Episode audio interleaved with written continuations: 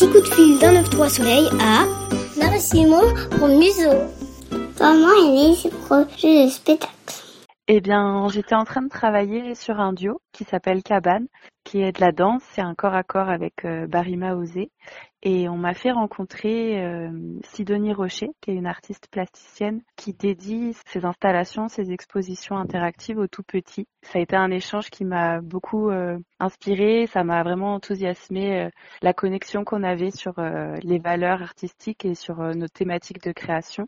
Et peu de temps après, j'ai rencontré l'équipe d'un 9-3 Soleil et ils m'ont fait part de l'appel à projet courte échelle et à ce moment-là, c'est devenu euh, une évidence pour moi que j'avais envie de créer pour le très jeune public et de réunir euh, une équipe autour de moi pour pouvoir répondre à ce qui m'est le, le, plus précieux euh, en tant que créatrice, où c'est la première création, c'est ma troisième, c'est la première où je réunis vraiment mes, mes trois thématiques qui me tiennent à cœur, qui sont la relation, la porosité et l'expérience. Et donc, on a été sélectionné euh, par le réseau Courte Échelle pour la saison 2020-2021.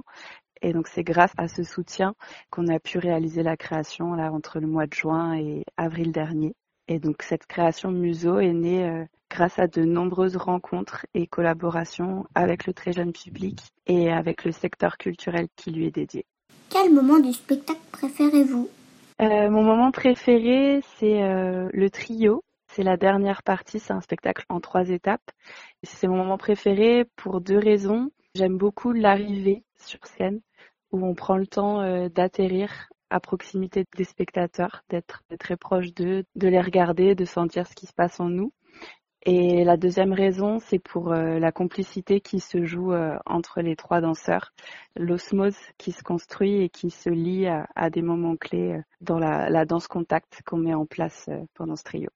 Un souvenir de tournée qui vous a marqué en fait, j'ai la sensation d'avoir commencé la tournée euh, dès les premiers pas de recherche de ce projet parce qu'on a pu euh, faire beaucoup de sorties de résidence. Et donc après une semaine de travail euh, en trio, on était dans une crèche qui s'appelle Colombine à Villiers-le-Bel et c'était en plein post-premier confinement.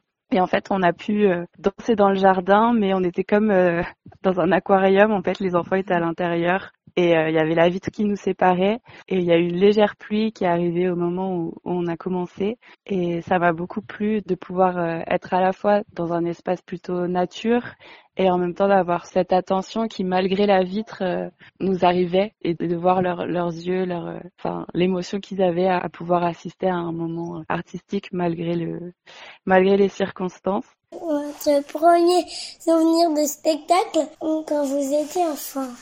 C'est la première fois que j'ai vu euh, la compagnie de théâtre de mon oncle que mon père a rejoint euh, quelques années plus tard. C'est le théâtre du Chronop. Et en fait, c'est une anecdote qui m'est revenue parce que euh, ils font du théâtre masqué et donc mon oncle jouait un duo et à la fin, on m'a demandé si je l'avais reconnu, si je savais lequel c'était des deux.